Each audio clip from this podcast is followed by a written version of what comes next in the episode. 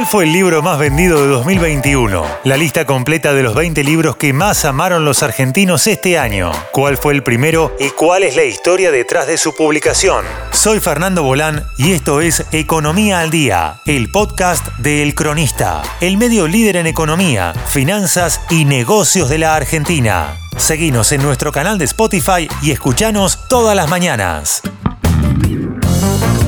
Primer tiempo. El libro del expresidente Mauricio Macri fue el más vendido de 2021 según un relevamiento del grupo ILSA, Jenny el Ateneo.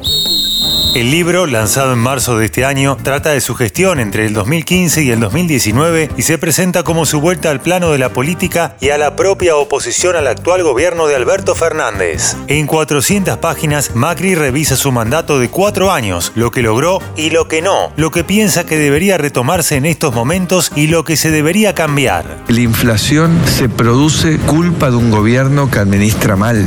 Redactado con ayuda de Hernán Iglesias Cilia, secretario de Comunicación Estratégica durante su gobierno y editado por Planeta junto a Pablo Abelluto, su antiguo secretario de Cultura. Primer tiempo destronó a Sinceramente, el libro con el que Cristina Kirchner volvió a la escena política y del que se vendieron más de 300.000 copias. Sentí un poco de envidia. Según contó Abelluto al momento de la presentación, la idea del libro surgió durante los últimos días de presidencia de Macri.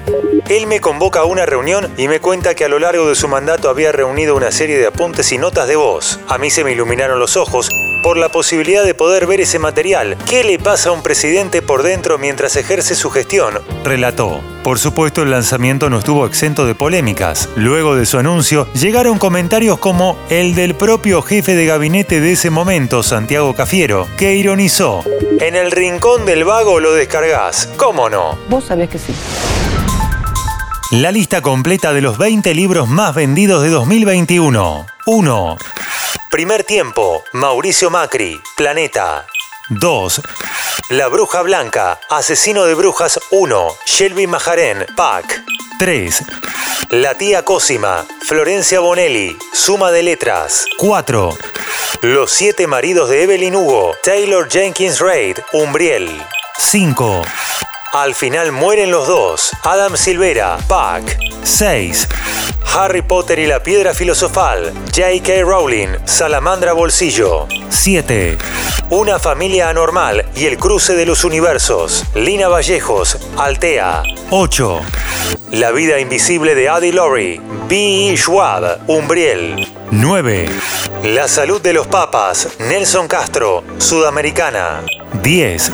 Cira, María Dueñas, Planeta. 11. El duelo, Gabriel Rolón, Planeta. 12. En el limbo, Estanislao Bajrach, Sudamericana. 13. Una historia argentina en tiempo real, Jorge Fernández Díaz, Planeta. 14.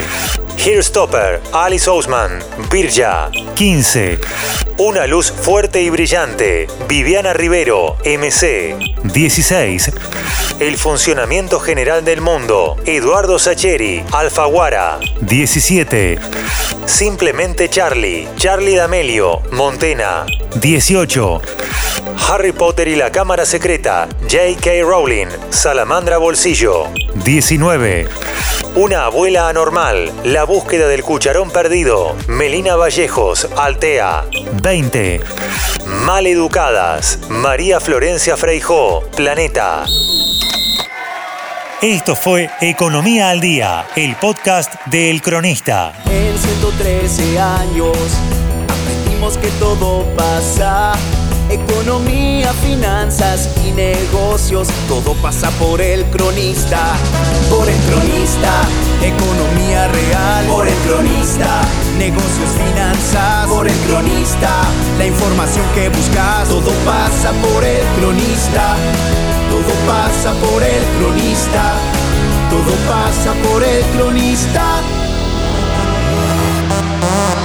Seguinos en nuestro canal de Spotify y escuchanos todas las mañanas. Y si te gustó el podcast, podés recomendarlo. Coordinación Periodística, Sebastián de Toma. Producción, SBP Consultora. Hasta la próxima.